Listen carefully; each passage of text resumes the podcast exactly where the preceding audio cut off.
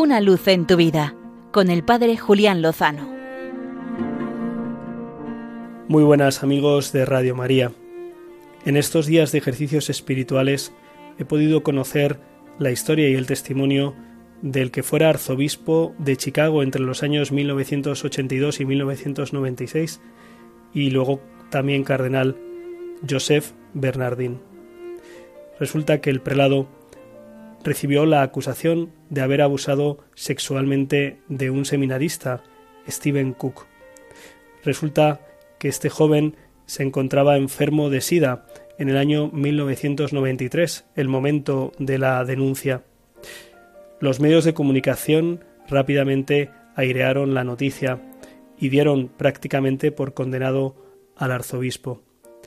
Él, que había contratado a un equipo de asesores, decidió tomar el camino más recto y directo. No habría ninguna otra estrategia, simplemente diría la verdad. A la primera rueda de prensa acudieron casi 70 periodistas y hizo lo que había prometido, decir simplemente la verdad, sabiendo que aquel momento de acusación pública e indagación, además de un momento de mucho sufrimiento, era también un momento de gracia. Por encima de todo era un momento de crecimiento espiritual. Después de cien días, el caso se resolvió a favor del cardenal Bernardín. Las pruebas eran absolutamente insuficientes. Lo que el cardenal indicó a sus abogados fue que no contrademandaran al joven Stephen Cook, que le había acusado falsamente y que se encontraba enfermo.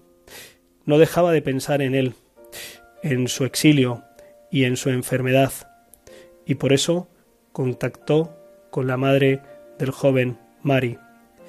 A finales del año 94, el cardenal volaba hacia Filadelfia acompañado por un grupo de sacerdotes para encontrarse con el que había sido su acusador.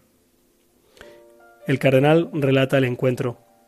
Nos dimos la mano y me senté con Steven, le expliqué que la única razón para solicitar el encuentro era poner fin a los acontecimientos traumáticos del último invierno, haciéndole saber que personalmente no albergaba ningún resentimiento hacia él.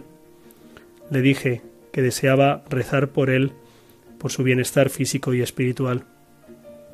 Steven respondió que había decidido encontrarse conmigo para poder disculparse por todo el daño que me había causado. En fin, ambos buscábamos la reconciliación. En esa conversación, el joven Steven confesó al cardenal Bernardín que efectivamente nunca había sido abusado por él y que se dejó asesorar por algunas personas que le invitaron a que acusara directamente al cardenal para intentar sacar una mejor tajada. Después de un diálogo cordial en el que el cardenal le recordó que nunca había abusado de él que no le guardaba rencor y que rezaba todos los días desde que había comenzado el caso, el joven le pidió que pudieran celebrar la Eucaristía, lo cual hicieron en ese preciso momento. El cardenal, además del abrazo de la paz en el momento de en ese momento del rito, también le ungió con el óleo de los enfermos. Unos meses después, en 1995, fallecía Stephen, reconciliado con la Iglesia. Poco después, en el año 1996, el cardenal moría fruto de un cáncer de páncreas que le había sido diagnosticado apenas unos meses antes.